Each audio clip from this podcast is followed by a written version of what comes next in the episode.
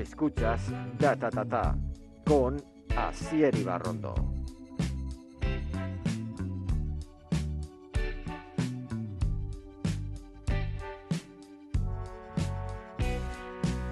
Y no pienses que cuando quieras me tendrás. Te dije una vez, algún día volverás. Bienvenida, bienvenido al programa número 53 de Data Tata, el podcast sobre comunicación y marketing digital que cada miércoles te ofrece Data Comunicación. ¿Somos mejores cuando innovamos? Igual no, probablemente sí, pero la innovación, el ímpetu por hacer las mismas cosas de manera diferente para conseguir mejores resultados, nos hace mejores a las personas y también a cualquier empresa.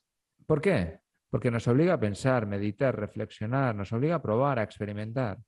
Leí una vez que una persona estimulaba sus procesos creativos si cada día acudía al trabajo por un camino diferente. ¿Que siempre hace lo mismo? Se estanca, se aburre, lo deja. Y de innovar, de hacer las cosas diferentes, va el programa de hoy. Alexa, ¿con quién hablamos hoy? Juan Gómez, periodista y DIRCON de Cotec. Alexa, ¿cuál es la pregunta? ¿Cómo puede la comunicación incentivar procesos de innovación? Juan Gómez es DIRCOM en la Fundación Cotec, una organización privada sin ánimo de lucro cuya misión es promover la innovación como motor de desarrollo. Periodista de formación, experto en comunicación estratégica, Juan está especializado en el asesoramiento a la alta dirección, lanzamiento de nuevos proyectos, formación de equipos y liderazgo. Ahora, incluye entre sus habilidades profesionales la gestión de la responsabilidad social y corporativa, estrategia de marca, patrocinio, mecenazgo y recaudación de fondos.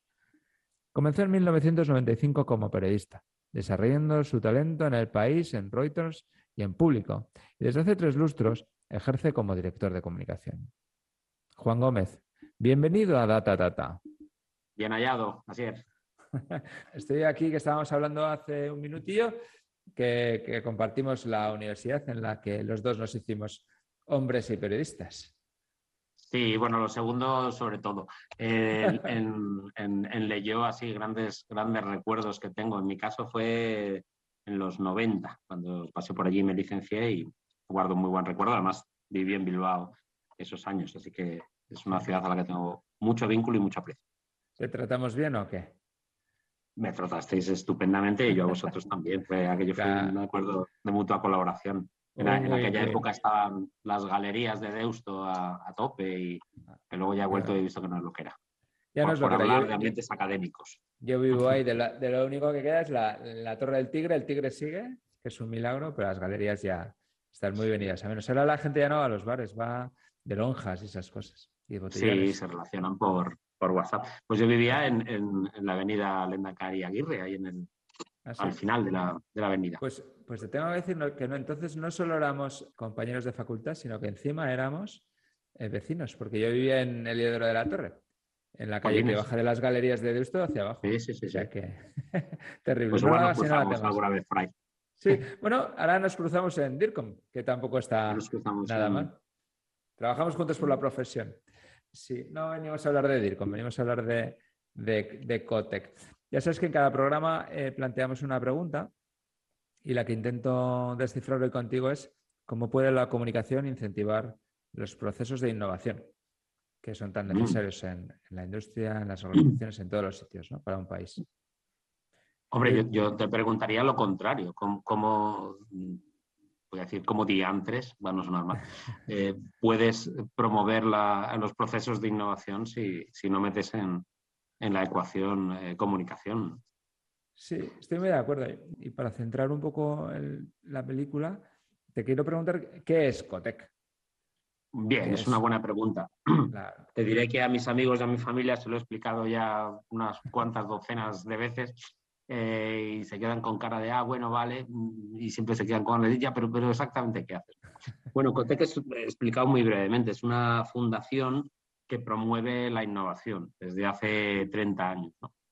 En una primera y larguísima etapa, sobre todo promovía la innovación empresarial, eh, perdón, la innovación tecnológica en el, en el marco empresarial, ¿no? Desde hace seis o, o siete años que lo preside Cristina Garmendia, que es eh, sobradamente conocida y en, el País Vasco bastante apreciada, porque va por ahí siempre que puede. Eh, ella decidió darle un, por un lado, abrir la, fundación a, la sociedad, que no fuese tan una cosa del mundo empresarial, y sobre todo cambiar la definición de innovación. ¿no? Eh, eh, que se note que somos de comunicación, así te lo cuento rápidamente, pero nosotros definimos la innovación como todo cambio basado en conocimiento que aporta valor. Pero siempre hacemos tres apostillas. Todo cambio, no solo tecnológico, basado en conocimiento, no solo científico, y que aporta valor, no solo económico. ¿no? Entonces, digamos que somos una, fundación eh, privada, sin ánimo de lucro, que lo que mm, intenta es dar respuesta a los grandes retos y los grandes problemas a los que se enfrenta la sociedad, eh, utilizando la innovación como herramienta. ¿no? La innovación en, este, con esta definición que te he dicho. no sé si te he dejado peor o, te lo he aclarado. bueno, eh, yo creo que lo entendía, pero también es cierto que más o menos ya sabía lo que era Cotec.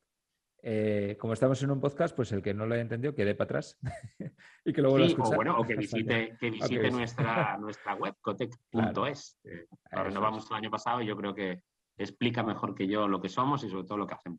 Sí, además está muy chula. ¿eh? O sea, le, dais ahí un punto diferente. No, sé, no es innovador, es que le metéis ganas y, criterio y la web está, además de ser interesante, es, muy bonita. Me gusta mucho. ¿Vale?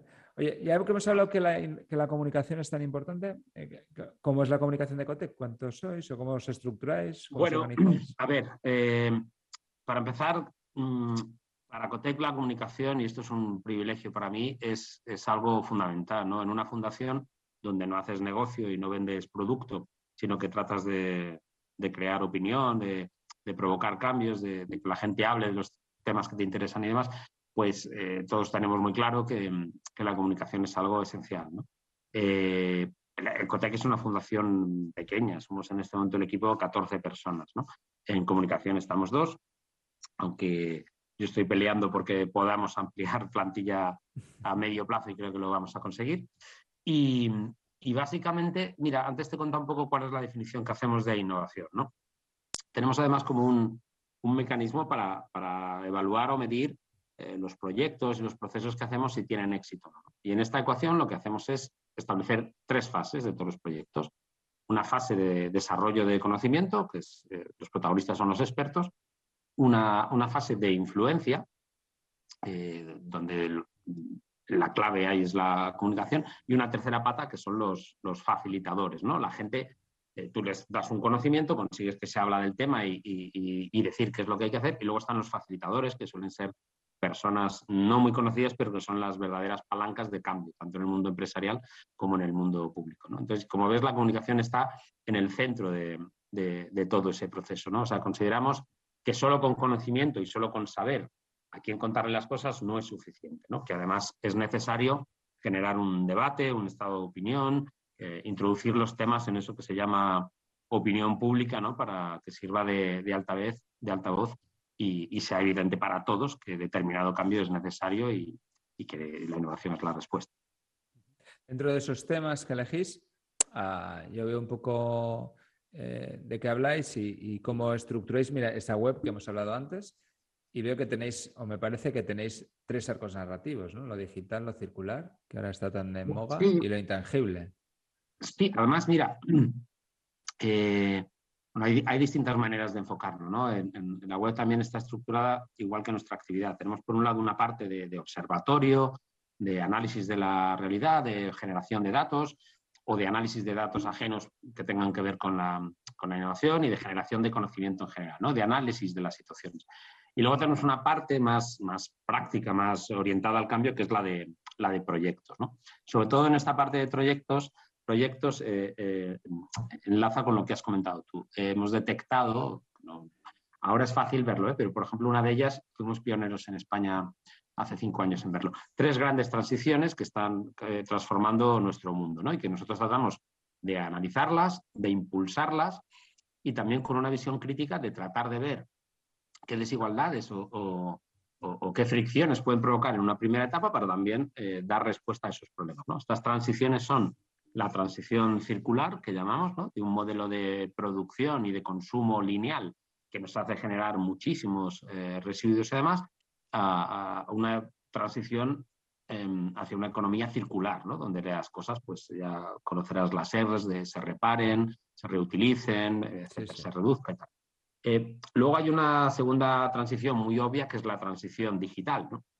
Y, en este apartado eh, tiene que ver con lo que te decía hace un momento. ¿no? La transición digital prácticamente no hay que impulsarla porque vaya sola. ¿no? En lo que nos fijamos y donde aplicamos innovación es en, reparar o en mitigar eh, los daños que, esta transición deja por el camino. En particular hemos analizado mucho el fenómeno del futuro del empleo. ¿no?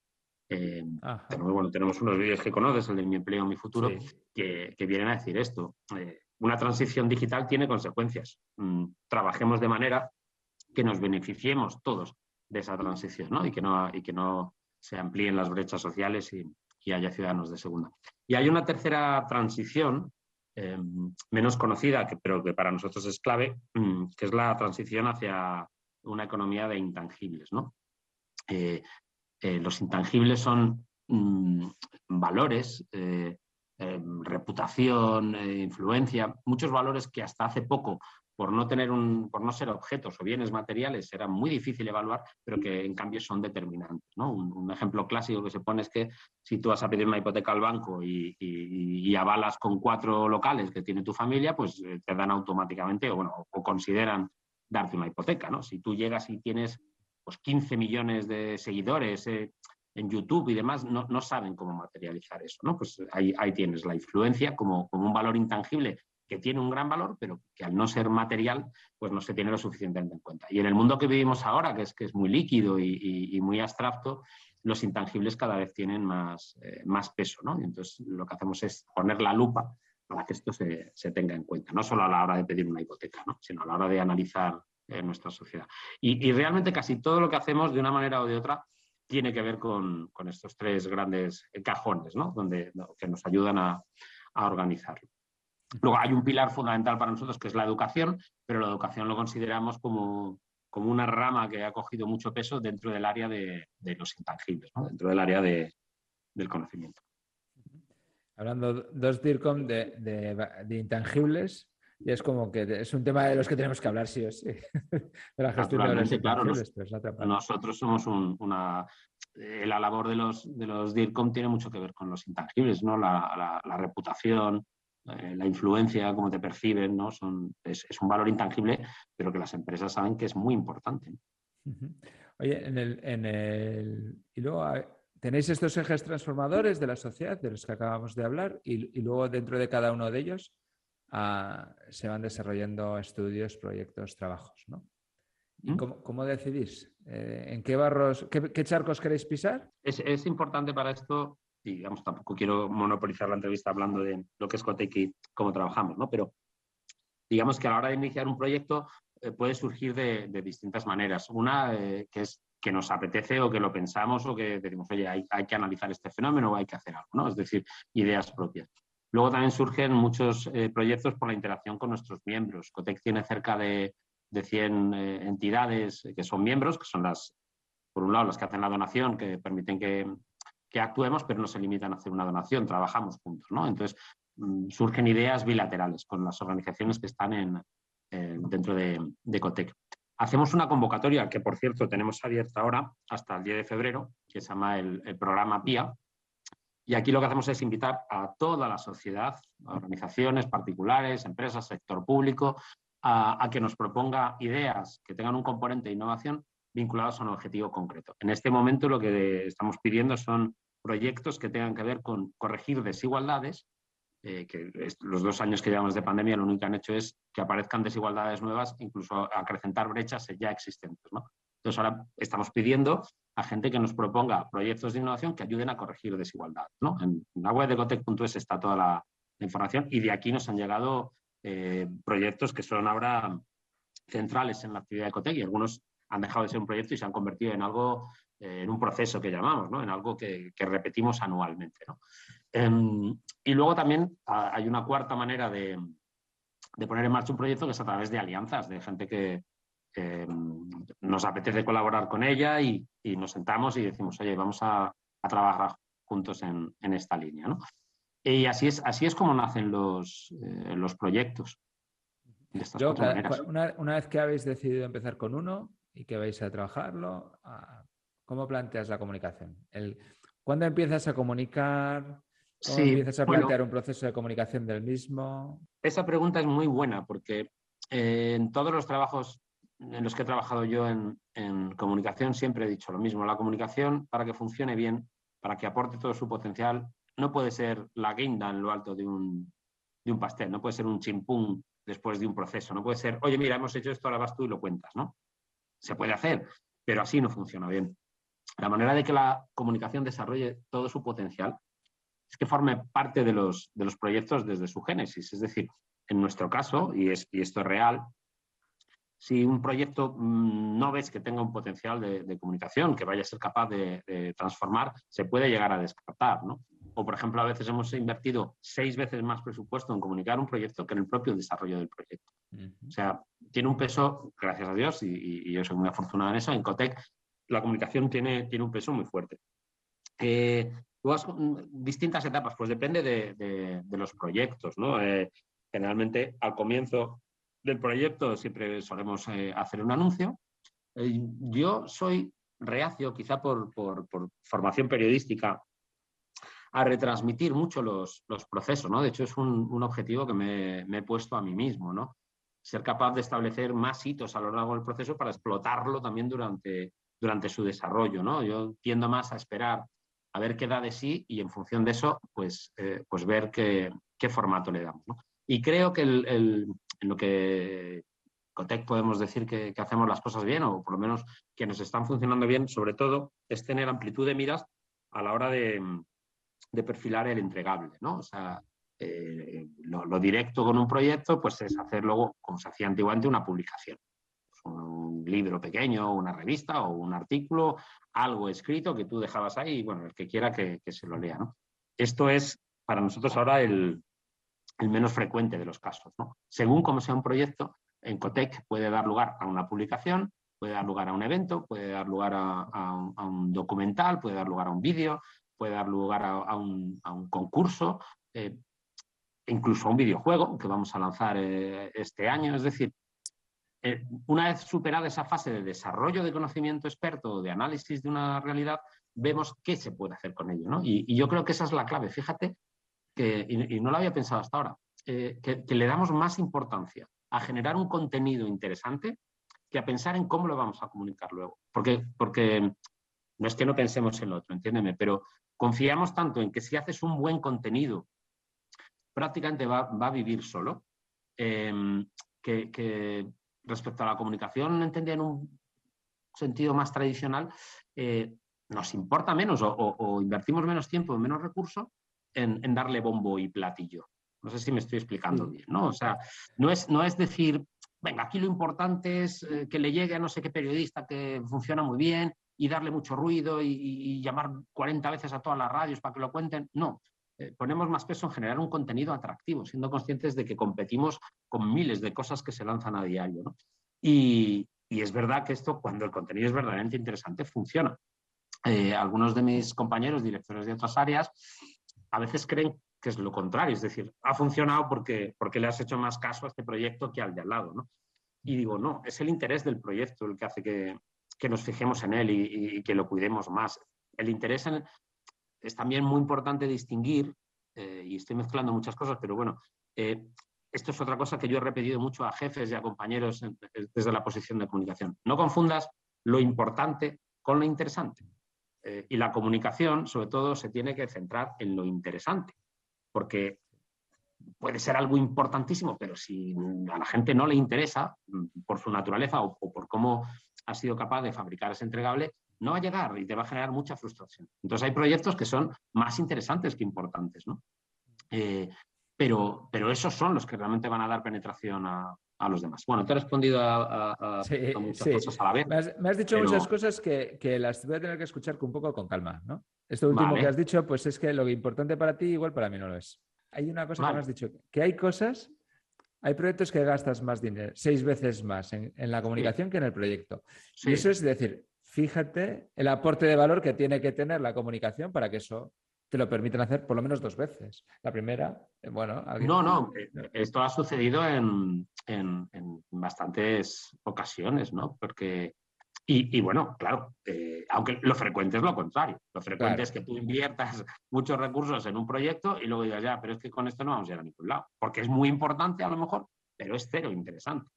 ¿Sabes? O te dan un mamotreto, como me llega a mí a veces, ¿no? Por suerte mis compañeros no van a escuchar, pero a veces me pueden llegar con un documento de 80 páginas de análisis de un subsector.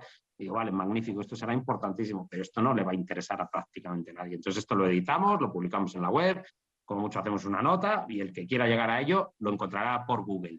Pero salir nosotros a la calle a pregonar, oye, que hemos hecho esto que te puede interesar, exige que ese contenido, y la palabra contenido me la voy a repetir muchas veces, porque es muy transversal, eh, exige que ese contenido mm, sea un poquito sexy, que ya ponga de, su parte, que no obligue a la gente a empollar, sino a disfrutar. Antes, antes, has dicho que ese contenido que haces para comunicar proyectos, has hablado de un videojuego, pero luego yo sé que estás preparando un telefilm, que es un poco lo que te eh, quiero preguntar. Bueno, eh, bueno, a ver, el, videojuego ya lo anunciamos en, junio del año pasado, por lo tanto no es un spoiler, ¿no? Esto es un proyecto que nos llegó a través de la anterior convocatoria PIA eh, de la Universidad de Extremadura, que proponían ayudar a los adolescentes a, a, enfrentarse a las fake news, a los bulos y las noticias falsas, a detectarlas y a combatirlas. Y nos interesó muchísimo porque tradicionalmente, ¿qué se hubiera hecho? Pues un libro blanco, un decálogo, un manual, algo que un adolescente probablemente jamás consumiría. ¿no? Y en cambio estos nos planteaban dar respuesta a, esa necesidad, a educar, a alfabetizar digitalmente para combatir los bulos a través de un videojuego. Y de una manera además, mm, o sea, quiero decir, es primero un videojuego y luego tiene ese objetivo. no es que sea un manual eh, enmascarado, no, es un videojuego real, multiplataforma y que lanzaremos en los próximos meses y que tiene una pintaza ah, brutal. Y, ahí es donde te decía que para nosotros es importante desarrollar el conocimiento, pero también darle forma, ¿no? Darle forma de Tú has hecho mención eh, a un largometraje documental. Sí, que ya es una auténtica realidad, sí. Eh, bueno, esto es muy interesante. es un largometraje documental que se llama Las clases se estrenó en julio, no, en junio del año pasado en el Festival Internacional de Cine de Huesca. En diciembre se estrenó en salas de cine en Matadero de Madrid. Actualmente lo están estudiando dos plataformas de televisión para ver si lo incorporan a su parrilla. Y vamos a seguir haciendo estrenos en, ciudades para que se pueda ver en salas, en pantalla grande. Te anticipo que una de ellas va a ser Bilbao, antes de verano. Ah, Antes iremos a Zaragoza y bueno, es un proyecto muy interesante. Nosotros durante la pandemia, eh, porque antes hemos hablado de que Ecotec acompaña las grandes transiciones de nuestra sociedad, pero, también funcionamos de, emergencia. ¿no? Cuando surgió la pandemia detectamos que iba a ser un problemón para la educación. De hecho, la pandemia empezó a paralizar la sociedad cuando se cerraron las escuelas. ¿no? Y entonces desarrollamos una serie de publicaciones para, analizar el, fenómeno y para ofrecer herramientas a los docentes y a los centros para enfrentarse a, la educación a distancia, ¿no? que era algo que, pilló muy de sorpresa. A raíz de esas publicaciones, creamos luego una plataforma que se llama La Escuela Lo Primero, que lo que hizo fue crear una red en toda España en la que profesores eh, compartían cómo estaban dando solución a distintos problemas, de manera que no todo el mundo tuviera que inventar la rueda, que pudieran escalarse esas soluciones, todas ellas innovadoras, que para nosotros es como la, el factor clave, y generamos una página web y una serie de talleres y demás. Y después, como te digo, siempre que lanzamos ideas de cambio, lo que hacemos es acompañar esos cambios. O sea, no decimos esto es lo que hay que hacer. Eh, insistimos, somos muy pesados hasta que realmente algo cambie. ¿no? Entonces, quisimos ver cómo se aplicaban esas ideas surgidas en el, en el marco de la escuela lo primero en algún colegio determinado cuando se reabrieron las escuelas, en septiembre de, de 2020. ¿no? Y ahí, bueno, la clave fue que en Cotec hemos trabajado mucho en formato audiovisual, pero ahí quisimos aportar un, punto más de valor. ¿no? Entonces, eh, busqué un, director con una mirada lírica, o sea, un director que tuviera una mirada especial, porque yo entendía que entrar a rodar un colegio no era cualquier cosa. ¿no? Em, y bueno, consiguió ganarse la confianza de, los, alumnos, de los profesores, y le dejaron estar allí durante tres meses, entrando una o dos veces a la semana, eh, le, dejaron entrar en, su cámara, ¿no? al, director y a, su operador de, cámara. Y, ya hacia mitad del proceso me dijo, oye, realmente esto de la pandemia no está generando tanta eh, distorsión como esperábamos, porque verdaderamente con medidas de seguridad y demás, eh, el colegio está dando respuesta, que es cierto, la educación eh, respondió muy bien a, las demandas de la pandemia. Dice, en cambio, estoy observando otro fenómeno, ¿no? y, era algo que ya esperábamos encontrarnos, pero que, que decidimos por ello, que es el papel que tiene la educación en, la lucha contra la desigualdad. ¿no? siempre decimos que con educación solo no se llega, pero sin educación sería imposible. ¿no? Y entonces nos salió un largometraje documental que invita a reflexionar sobre sobre el papel que tiene la, educación y la escuela para, corregir desigualdades, sobre todo de tipo eh, socioeconómico. Y no, puedo decir que surgiera de casualidad, porque como ves es una suma de decisiones, pero sí te digo que nosotros no tenemos intención de hacer un largometraje documental que fuera a haber visto en festivales, en salas de cine y en plataformas de televisión. En un primer momento íbamos a hacer pues, lo que solemos hacer, un eh, documental en vídeo uno de nuestros proyectos con, un punto más de sensibilidad. ¿no? pero al final el resultado superó, superó todas las expectativas. Es uno de los proyectos de los que estamos más contentos. Juan, eh, nos vamos un poco de tiempo. Eh, me encanta cómo me estás contando que hay que comunicar, distinto para llegar. Ah, quería preguntarte un poco para concluir. Eh, compartimos profesión. Pues que me hagas un diagnóstico. ¿Cómo lo ves? Que, yo a, a todos los colegas que les pregunto digo, esto está un poco torcido o se está torciendo. Eh, ¿Cuál es tu, sensación?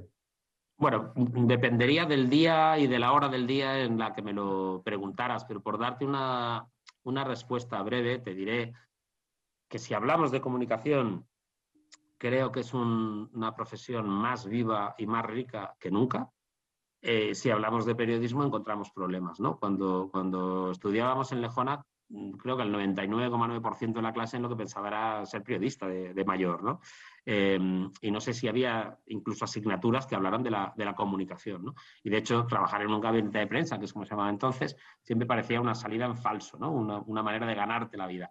Eh, hoy por hoy yo estoy haciendo cosas, trabajando en comunicación que jamás hubiera soñado. Estoy haciendo videojuegos, estoy haciendo eh, largometrajes, estoy haciendo publicaciones, estoy haciendo eventos, una cantidad de cosas muy creativas que nunca hubiera soñado y creo que no soy el único. O sea, creo que el sector de la comunicación eh, como posibilidad profesional es muy interesante. el periodismo está en, otro momento. Creo que el, periodismo está viviendo también una transformación, no creo para nada que vaya a desaparecer, pero está viviendo una, eh, transformación y, el oficio de periodista hoy por hoy sufre mucho, porque sigue trabajando las horas de siempre, cobrando muy mal y, la satisfacción que te daba antes el oficio, pues me temo que ahora no es eh, equiparable, ¿no? que ahora se ha convertido en otra cosa. Está toda esa dependencia del, clickbait y cantidad de cosas, de no salir de la redacción, de buscar las noticias en Internet en vez de descolgar el teléfono. Hay, hay, muchos cambios que hacen que el oficio no sea tan atractivo como era antes. Pero el mundo de la comunicación en un sentido muy amplio, yo creo que queda muchísimo por, por explorar y, que es algo muy rico. O sea, en ese sentido, soy optimista. Sí. Yo soy optimista cuando encuentro gente que tiene ganas de hacer cosas. Soy un poco más pesimista cuando me encuentro con gente que se ancla en sus dosis de prensa, en su valor publicitario equivalente y, y similar. Pero ahí depende de la, de la actitud de, cada, uno. claro. Absolutamente, absolutamente. Pero qué guay poder decidir. Eso es lo que me. Hombre, claro, claro, exactamente, sí, sí, sí. ¿no? Pero bueno, también hay que buscarte el, el, sitio. ¿no? Yo suelo decir mucho a la gente que tiene eh, está descontento con el trabajo, digo, si no tienes lo que te mereces, merécete lo que tienes, porque es el, el camino para, encontrar algo, ¿no? Si te rindes, pues, pues vas para atrás. Absolutamente. Me parece una forma estupenda de, cerrar. Oye, Juan, ha sido un placer. Ya sabía que era eh, que iba a ser un poco especial. En Data Tata a veces contamos cómo se pueden hacer las cosas, a veces contamos casos de éxito y Cotec es una experiencia que merece ser contada y que se, merece ser conocida. Así que Muchas gracias por contárnoslo. Gracias a ti. Me ha sabido a poco, ¿eh? O sea, que llámame cuando quieras y repetimos. Pues oye, ya me has dicho que vas a venir por Bilbao con el largometraje. Ahí repetimos. Antes de verano estaremos ahí, o sea que encantado de atenderos otra vez. Perfecto. Me encanta escuchar que la Fundación Cotec dedica en ocasiones seis veces más recursos a la comunicación de un proyecto que al desarrollo del proyecto en sí. Pero no lo hace por cuestiones de falso postureo, sino porque la comunicación es un valor enorme que eleva exponencialmente la relevancia y el éxito de dicho proyecto. Es decir, que pone a la comunicación en su sitio. Hoy, Data Comunicación te ha traído un nuevo caso de éxito. Has escuchado cómo se puede hacer de manera diferente aquellas cosas que muchas veces marcan nuestra rutina y hacemos de manera repetitiva y anodina. ¿Te ha gustado? Pues la mejor forma de ayudar a Data es compartiendo el podcast con tus amigos. Puedes encontrar todos los programas en Spotify, en Apple Podcast, en las mejores plataformas o en datatatapodcast.com. Soy Asier Ibarrondo y te espero el próximo miércoles a las 8 con el próximo programa de Data Nos despedimos con uno de los grupos favoritos de este podcast, Santero y los muchachos que nos traen un nuevo adelanto del que va a ser su próximo disco.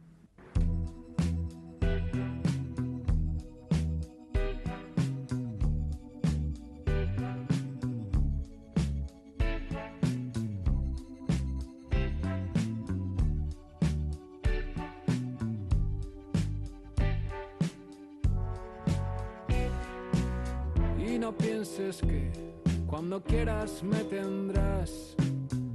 Te dije una vez, algún día volverás. Y ahora me lo pides, por favor. No puedo hacer caso. No lo hiciste mal, pero algo te falló. Te he fallado yo. Yo no soy un boomerang tiras y recoges otra vez. Es que en el trayecto decidí no volver. Dejaron de sonar todas nuestras canciones. Quedaron esparcidos nuestros corazones. Yo ya escribí tu nombre para poder tacharlo como algo del pasado, pasado y complicado las avenidas se derrumban a mis pies. Quedan las heridas por caricias en la piel.